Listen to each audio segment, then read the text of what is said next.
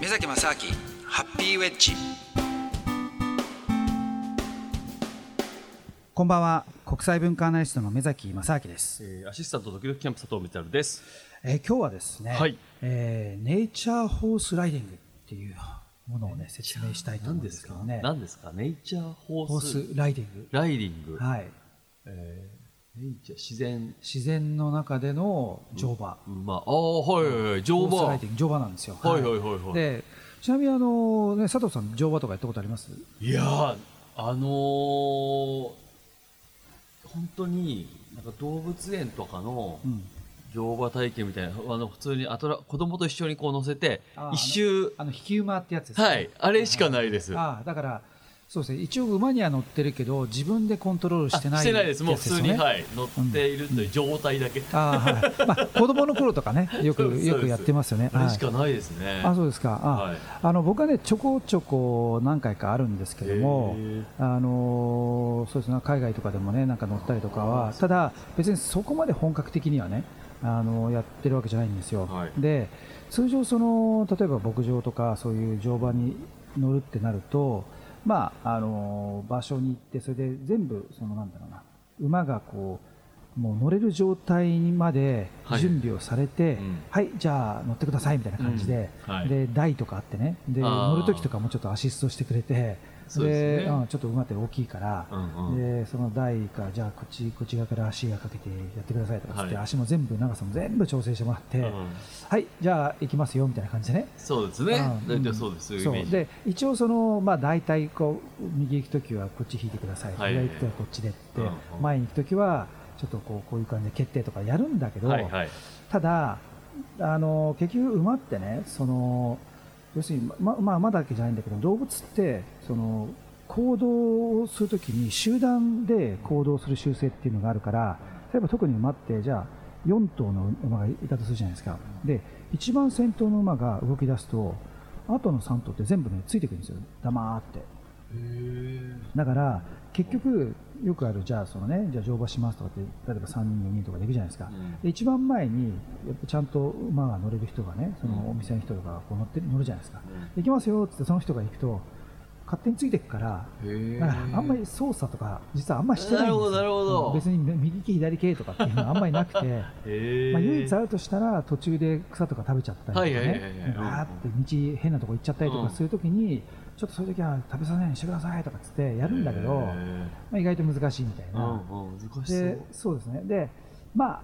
大体とにかくほとんどがそういう感じなんですよ、でもうちょっとその例えば乗馬クラブみたいなところに行ったりするとまああの一人一人ねちょっとあの一人でどうやってじゃあ一頭で乗るときはどういうふうに操作するかっていうのを教えてくれたりもするんですけど、まあ、僕もそのねちょびっとだけやったことあるんですよ。ちょっとこ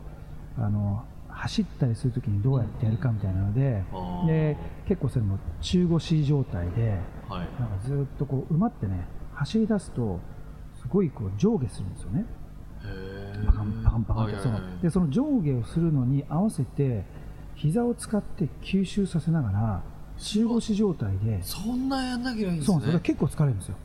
内股とかすごいですよだからなんか座ってゆったりしてるんじゃなくてもうその馬がだから沈んだ時に膝を上げてで下がった時にっていう頭の高さをあんまり変えないようにずっとこう膝でクッションをこうしていくみたいな、膝が痛くなりそうですねそれ。そうですね。ででね、まあ、とにかく通常はそういう感じなんですよ、はいはいはい、大体そんなイメージ。なんですけど、これねこのネイチャーホースライディングっていうのはねこれね日本で唯一。もうここでしか絶対やってないっていうねすごい企画で、はい、で何かっていうと、うん、まずねその、まあ、場所がね北海道の帯広の、はいはい、そのまあ十勝千年の森っていうねなんか東京ドームがね、何個分って言ったかなんかね、500個分とかって言ってたかな。バカでかいじゃないですか。とにかくもうバカでかい、そう。敷地の。敷地の中にある一部なんですけども、でそこに、そのまあ、馬がね、確か16頭ぐらいいるとかですかな、うんうん、で、それも、まあ、ほぼ放牧に近い形で、そのそれだけ敷地がでかいだそうか。そうなんですよ、はい、ででその放牧されている馬をその自分でね紐持って捕まえに行くんですよ。え？だからその自分の乗る馬を紐を持ってすごい。捕まえに普通に歩いてってで馬を 捕まえてで自分で紐かけてそれで引っ張ってねもこう歩かせてそれでそそこに馬のねいろんなあのサドルとかいろんなくっつけて、はいはいはい、それででそこから乗って。でそそれからさらに山の中を、まあ、1時間か1時間半ぐらい本当にもう山の中をずっと道なき道のところを行くっていう、えー、そういう企画なんですよ、ね、ネイチャーすぎませんだって。そうなんですよ。普通にだって放牧されてるからもうその辺にいて、うん、どどこっち来るかも分かんないし。いやそうなんですよ。だから普通に水飲んでたりとか餌とか食ってるじゃないですか餌食ってるところに横行って「おおお前食うなよ」っつって。食ってる場合じゃねえだろっつって。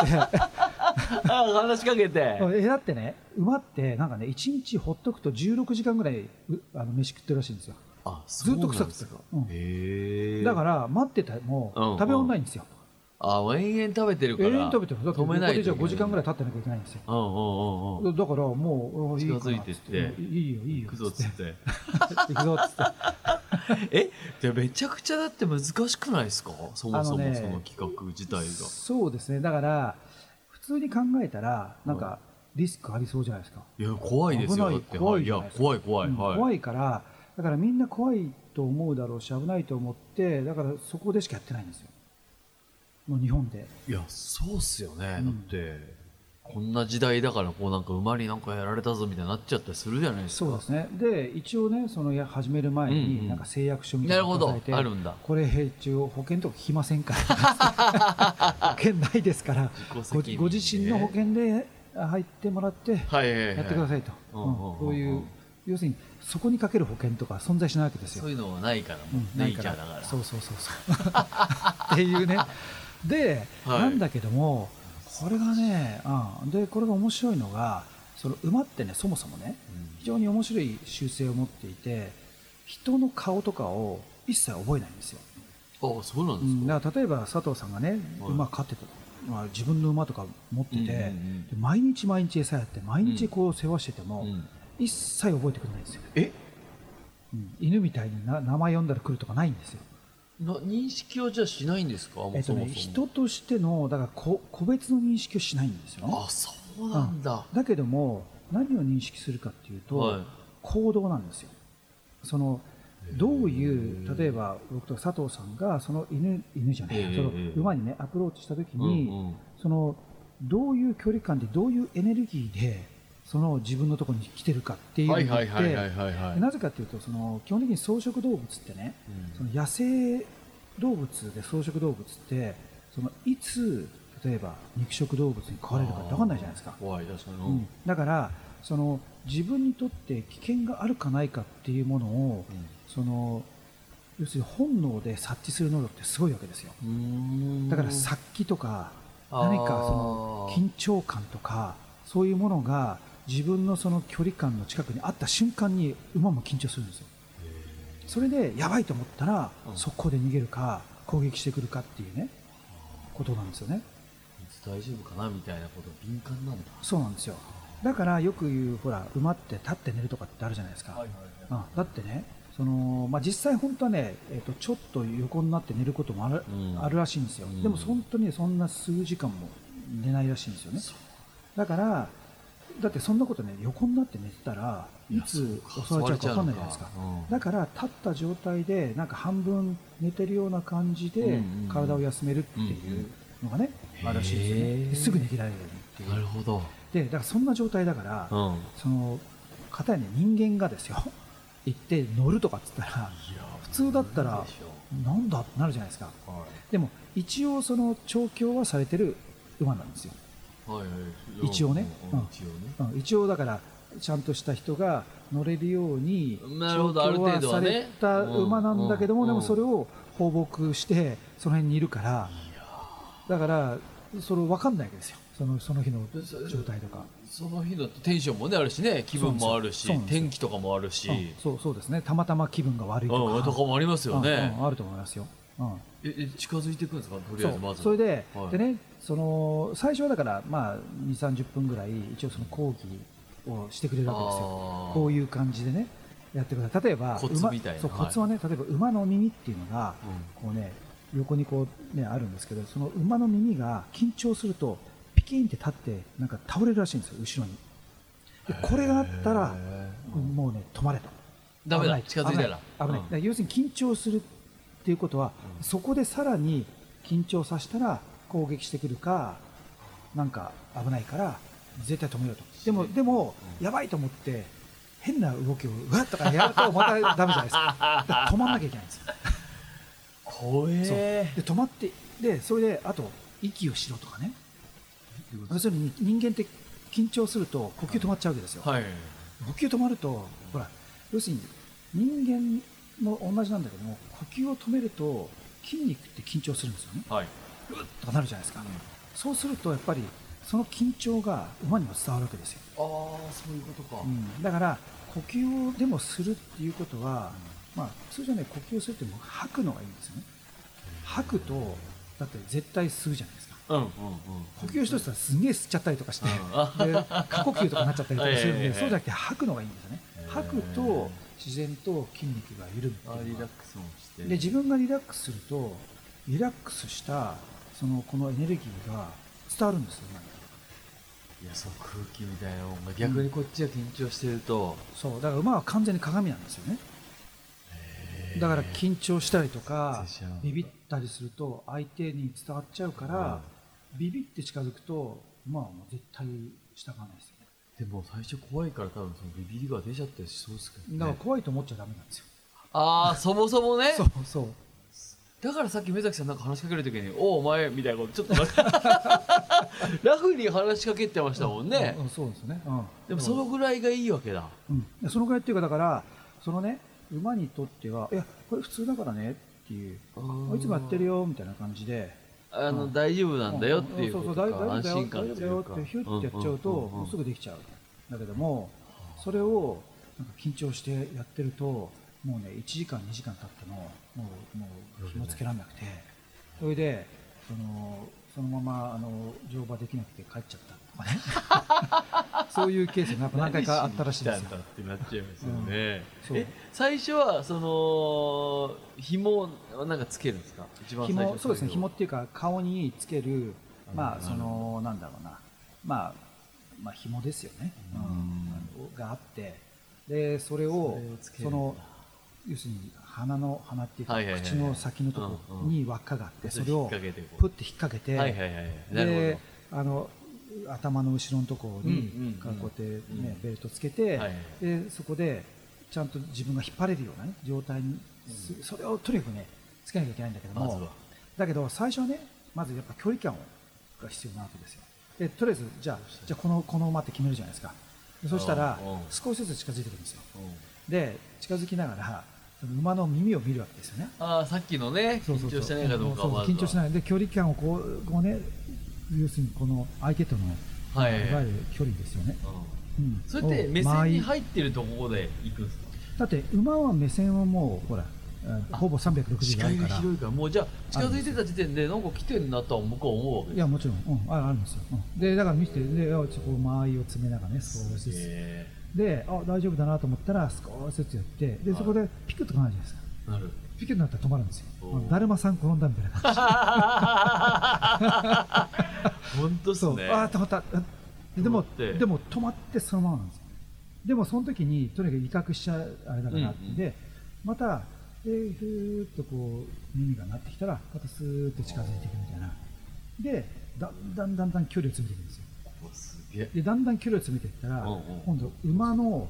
顔のすぐ横まで横に立つんですよ、もう真横にこう立つ感じですか？完全に真横まで来るんですよ、で真横まで来てそれでも緊張してやらないと思ったらそしたらそのスーッとこう顔の前に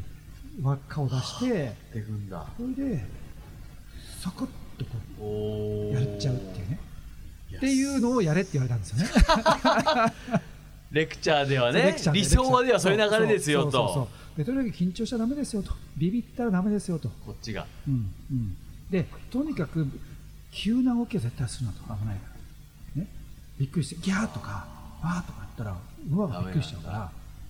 落ち着けと。っていうのでそう。それであのちょうどね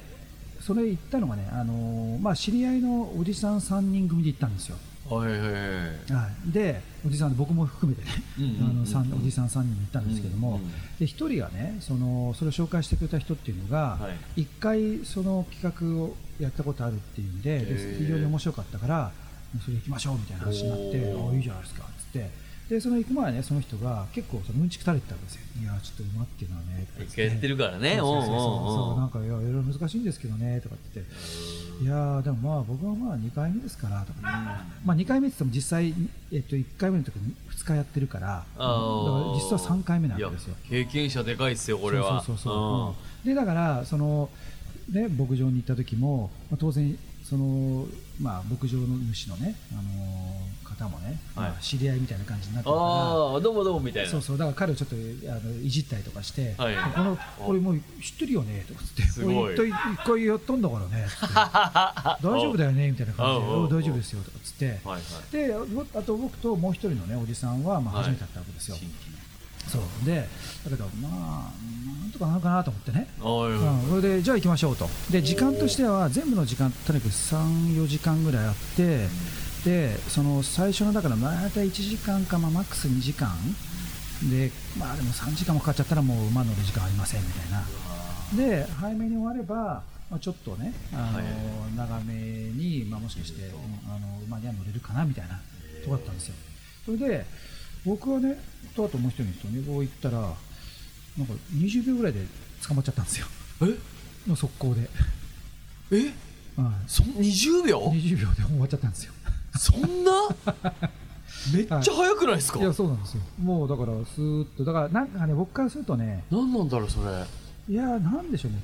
格闘技のなんか一種みたいな感じですよ。だから相手に、ま、間合いみたいな。間合いを見ながらこうその相手でも緊張させないで大丈夫だよって打ってみておいはいはいはいってはいって言ってきてねよし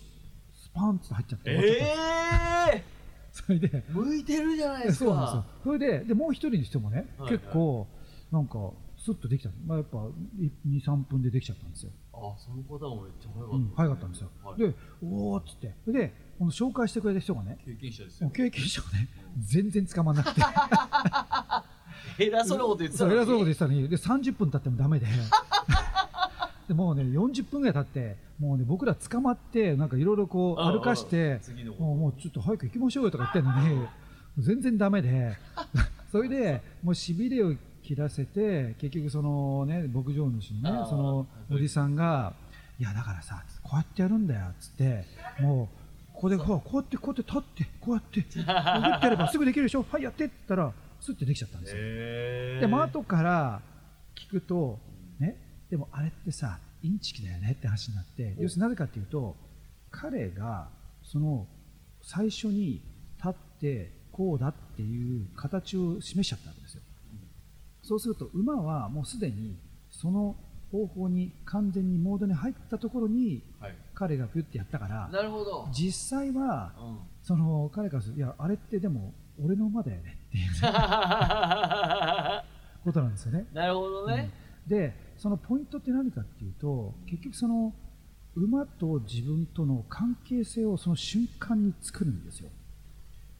でそうつまり馬は、まあ、ある意味そこで野生の状態なわけじゃないですか。そこで餌とか食ってて。だけどもそこに「おいと」ね君ね僕がリーダーだよと。ああいきなり来て、僕がリーダーだからだって馬からするとね変なもんつけられてねいきなりつけられたことは後ろに乗られちゃうかもしれないし面倒、くさいじゃないですか。いや怖い、ね、うん、だからなんかあんまり嬉しくないわけですよ。だってそのままね臭くってる方がいいんだから、だけどそだけどそこにいやこの人リーダーだ。じゃあついていこう。っていうその関係性を作るこのコンタクトの最初がこの顔にね紐をつけるっていう状態なんですよね。だから俺がリーダーだよっていうことを教えるっていうかそこの関係性を完全に作ると、そう。だから一つのこのなんかリーダーシップ研修みたいなもんなんですよねこれって。うん、そうなんですよ。結局その明確に自分がリーダーだっていうことを自分で認識するだけじゃなくてそれを相手に伝えて、ね、やるっていう。でそうなんですよ。だから馬ってねやっぱりその必ずその例えばじゃあ5頭の歌とか馬とか6頭とかある程度の馬がいると必ずその中にリーダーが存在するんですよ。リーダーっていうのは、まあ、人間でいう必ずしもそのなんかねそのあれしろこれしろとかっていう,、っていうよりも、その複数のそのなんていうの数がいたときに誰がその複数のその、まあ、人数をまとめて方向性を示すかみたいな、なんですよね、はい、だから馬がその最初の、ね、一番前の馬が動いたらみんなついていくみたいな。だからそこはもう先頭がリーダーじゃないですか、はい、みたいな。だけどそういうその集団としてのリーダーってあるんだけどもただそれとはまた別で自分と馬っていうここのリーダーとこの馬っていうこの一番最小の、ね、単位もあるんですよ。だからどっちかというとこのグループがたくさんのグループがいくつあっていくつかある中でそのグループ同士の中での、まあ、比較的またこっちの方がリーダーみたいな、そのなんか二層構造になってるんですよ、リーダーシップが。でもこれって、まあ、人間関係も同じじゃないですか。なんか例えば会社とかで人間関係とかでも、その例えば親子とかも一つなんかリーダーシップみたいなのがあるだし、はい、友達同士でもね、うん、誰かがやっぱりそのどっちかというとリーダーシップを取る人取らない人っているじゃないですか、はいはい。うん、でもその友達同士がまた大きな集団に行ったらまたそれはそれでまた大きなその中での、ね。うん、リーダーみたいなのがあるし、でそれが国になると例えばそれが総理大臣になったりとか天皇陛下になったりとかなんかそういうねいろんなその人間の集団のその層によってね、うん、レイヤーって変わってきますよね。確かに、うん、だから同じような構造がやっぱり馬にあってでもそれが何が面白いかっていうとその最初言ったその馬って人を覚えないっていうね、うん、そのその人の行動だけ。行動だけをに反応するってことなんですよ。だからいつもいつも同じことをやっていてうまくいってたとしてもたまたまその時はちょっとでも違う行動した瞬間に馬が反応しなくなっちゃうんですよ。完全に鏡なんですよ、うん、さっきだってるなとかちょっと今日心が荒れてる感じがするってなると、本人は同じつもりでも馬からするとちょっと違うぞってなるの違う違うからだからいつもこうやってやったら右行ったのがもう行かなくなっちゃうとかなるんですよね、うん、だから本当にその20年間世話してた人がそのある日突然なんか馬に蹴られて死んじゃったみたいな話が、はいはいはい、あるわけですよ。ありますよね。うん、でもそれってその例えば犬とかだとありえないじゃないですか。ね、もう完全に飼い主でってなった瞬間に、もう服従完全に服従しちゃってね、うん、猫とか犬とか。だからちょっと違うんですね。そういうそのペットとは全然種類が違って。半分だからま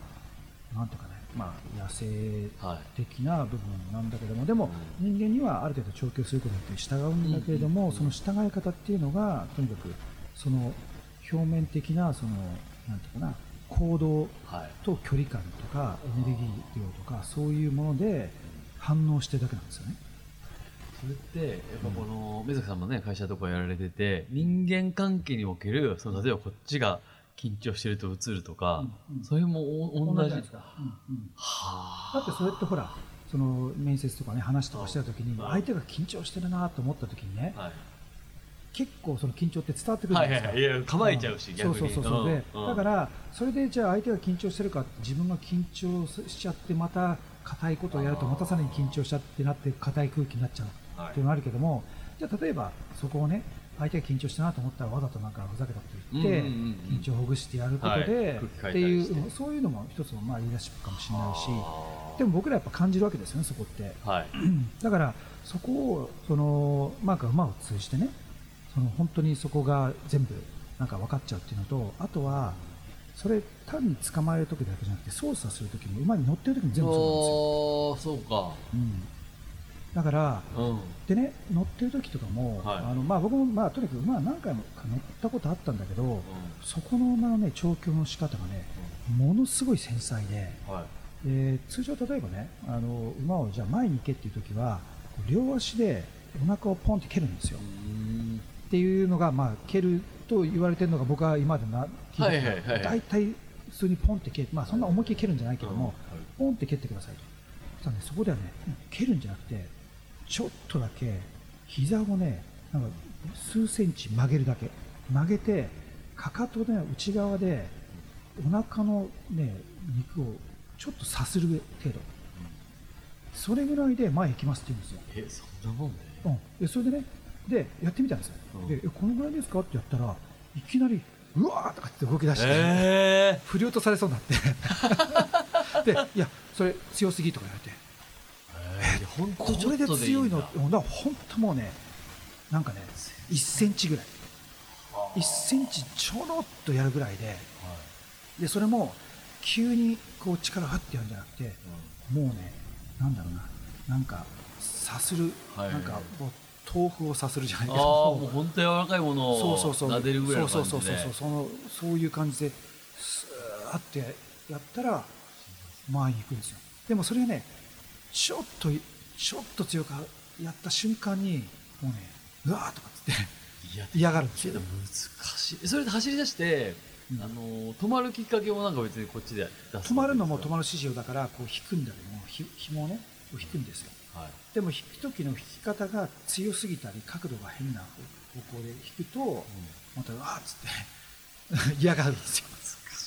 うん、で嫌がり方がひどすぎると本当にね、後ろ足とかガーッとかやって、うん、もう振り落とそうとするんですよね。だから、まあ、結構まあ一番ね下手すると落馬とかねしちゃいますよね、はいはいはいはい、だからでもねこれねそのそこの、まあ、人がね言ってたのが、はい、結構一瞬だから危ないように聞こえるじゃないですか、うんうん、まあそうちょっとね、うん、怖いね。だけどで要するに多くの人がなぜそれをやってないかというと危ないと思ってリスクがあると思うから、そんなのはね保険も効かないしだからできないよねって、だけど理想としては実はこれはね非常にそのまあ、教育のね、そのシステムでもあるわけじゃないですか、であと馬をちゃんと理解するっていう意味では、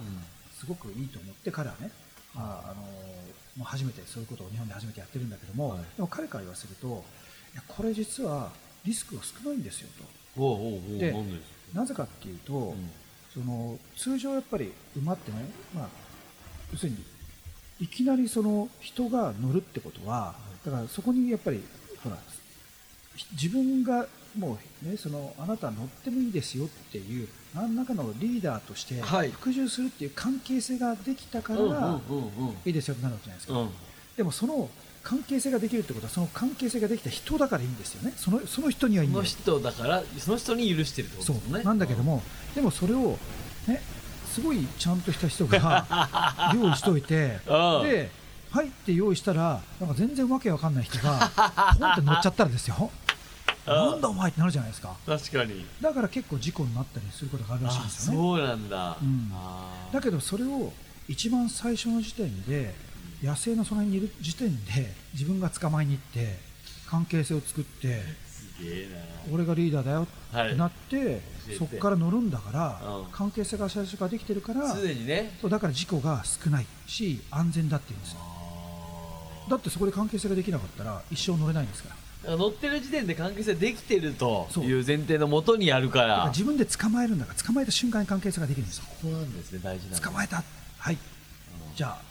よろしくね。でプラスその後にじゃあ操作の仕方とかで少しずつ慣れていってちゃんと最初引いてって引き馬みたいに引きながらやっていくんですよね。へででだんだんねそういうことをやってでこう僕乗ってたのね、うん、そのねもうね乗ってると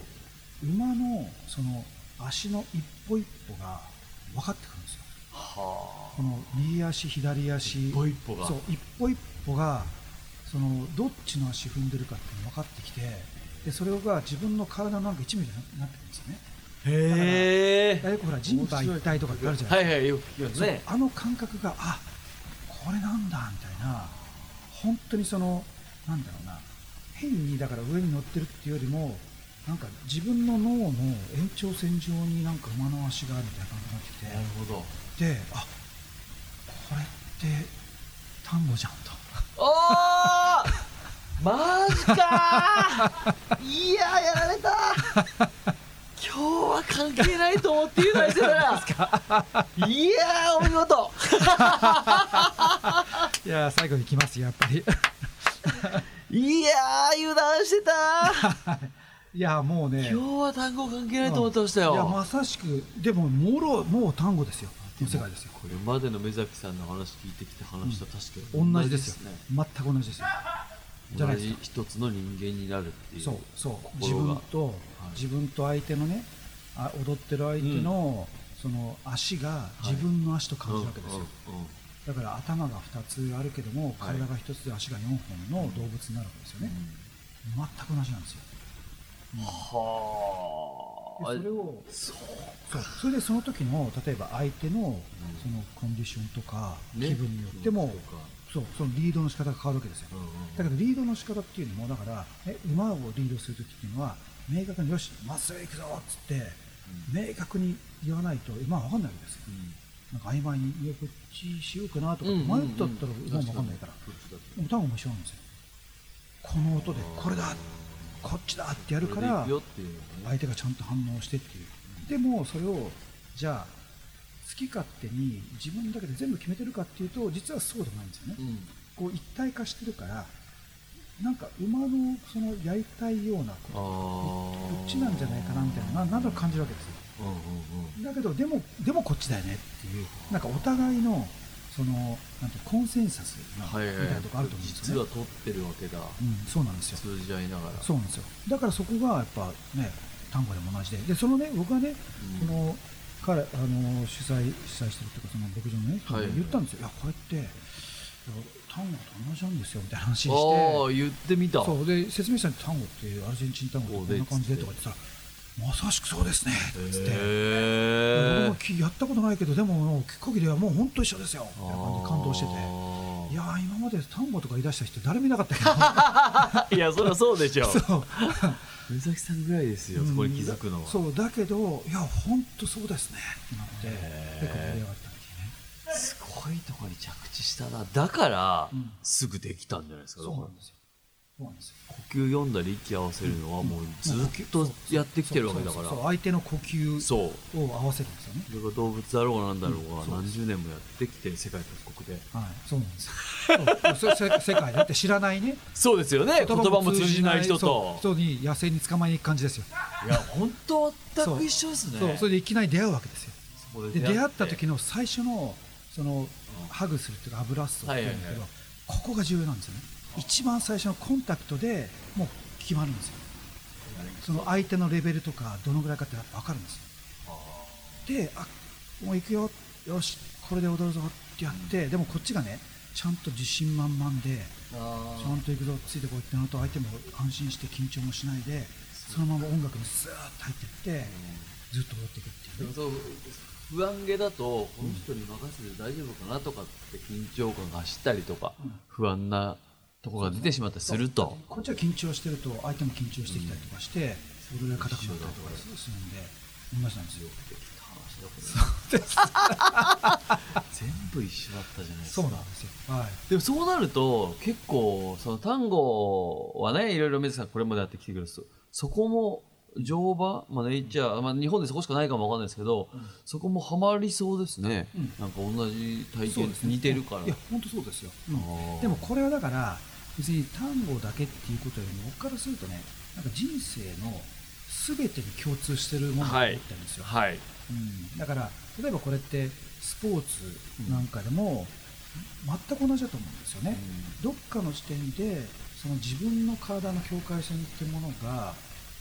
単なるその自分が認識している体の境界線じゃないところにあるっていう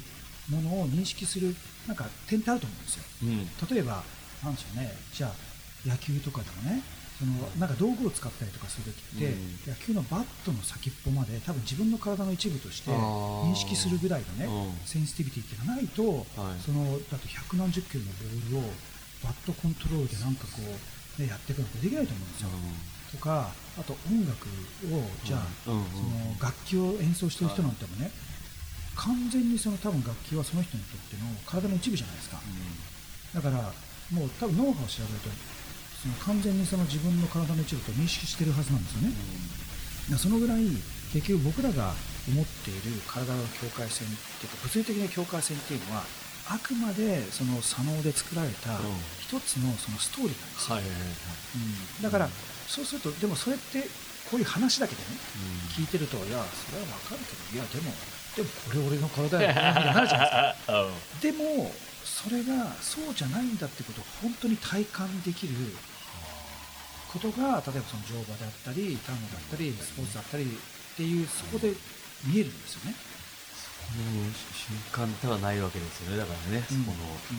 致したというか。そう。で、うん、本当はねその感覚がスペシャルな非日常的だって僕ら思っちゃうじゃないですか、うん、僕からするとそうじゃなくてそっちが本物だと思ってるんですよ。うん、そここそが僕らの、そのなんていうかこの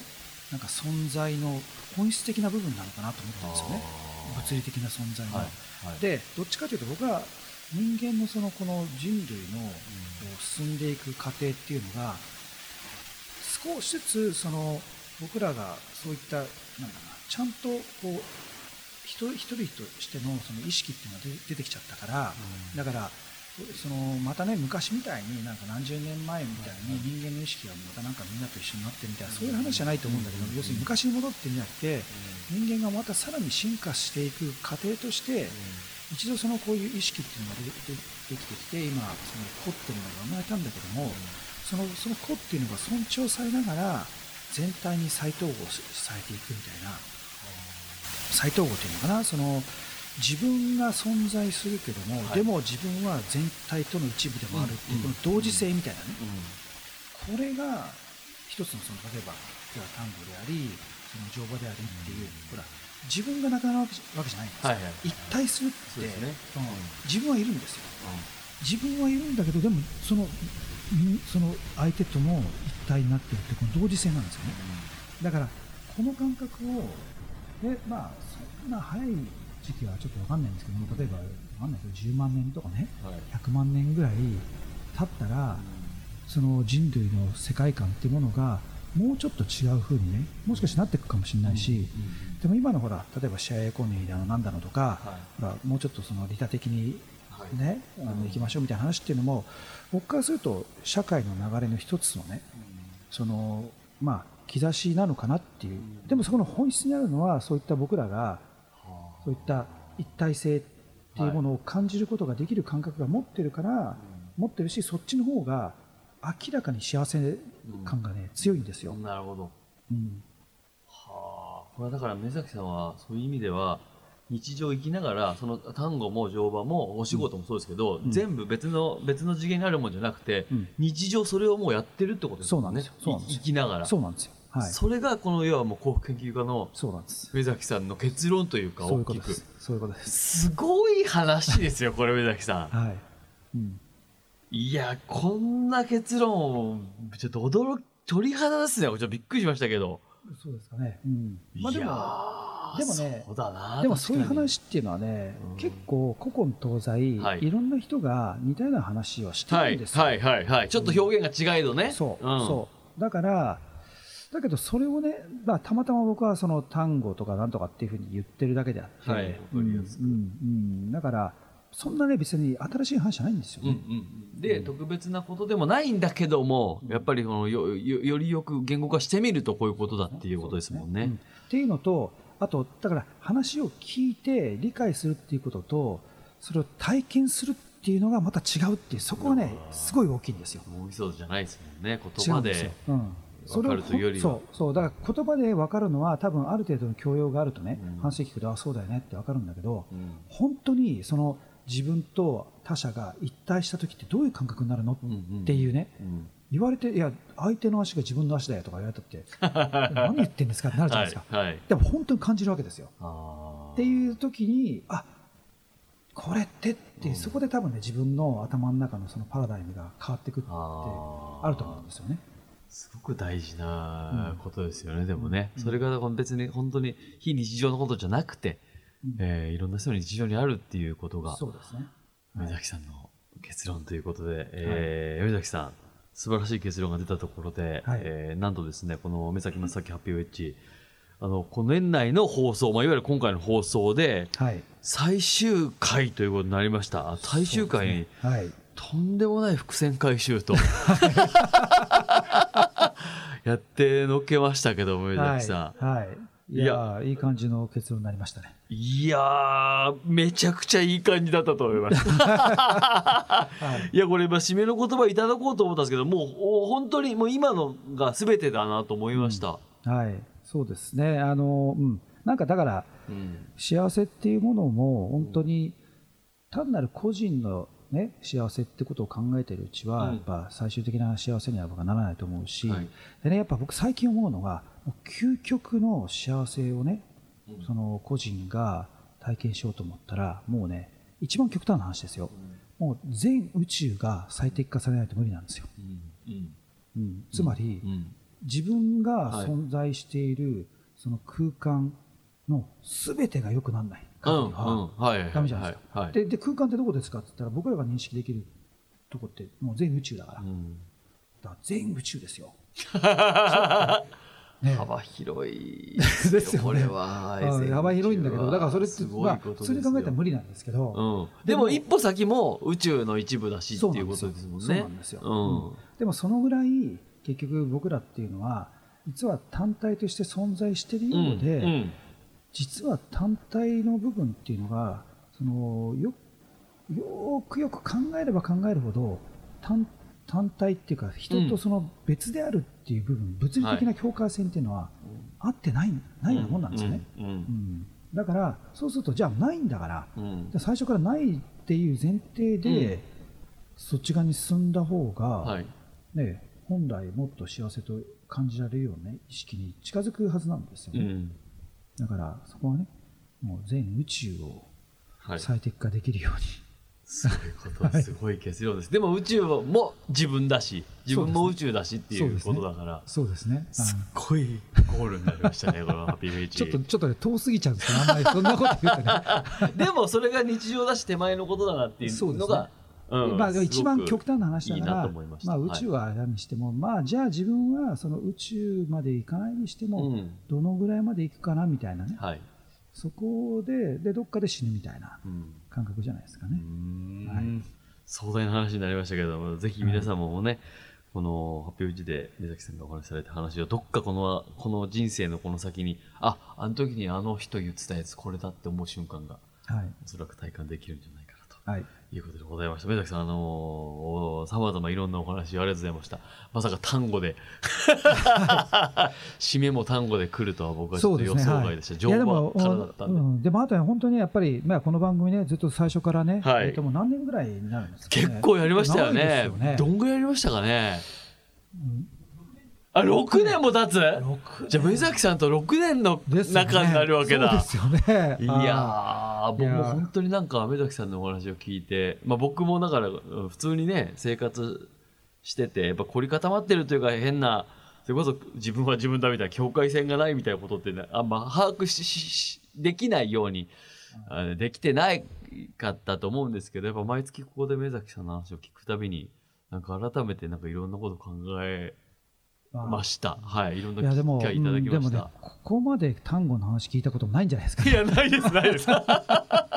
いや、あんま意識したことなかったですからね、ね単語自体も。そうですよね。はい。だけど、いや、でも本当にね、やっぱ佐藤さんがね、はい、あの、非常に、その面白おかしくね、いろんなツッコミをね、してくれて、ね、だからもう最初ね、6年前ってなんか僕もね、なんかラジオなんか全然やったことない状態で。はいはい、いや、でも目崎さん、6年で、はい、今日もう落語ですよ、今日の話。そうですか。見事すぎますよ、マジで。そうです、ね、すごいですよ。いやいや、もう。もともと人間がね、できてるから。いやいや、もう佐藤さんのおかげです。いやいやいや、佐藤さんに鍛えられてね。とんでもございません、もう、いやいやなんとかなってきましたんで、ね。いやもう貴重な出会いでした。ありがとうございます。はい。これ番組終わっちゃいますけど、いろいろまた。そうですね。はい。はい。またよろしくお願いします。よろしくお願いします。ありがとうございます。さあ、ということで、えー、お相手はアシスタント時々キャンプ佐藤光晴と目崎正明でした。ありがとうございました。目崎正明ハッピーウェッジ。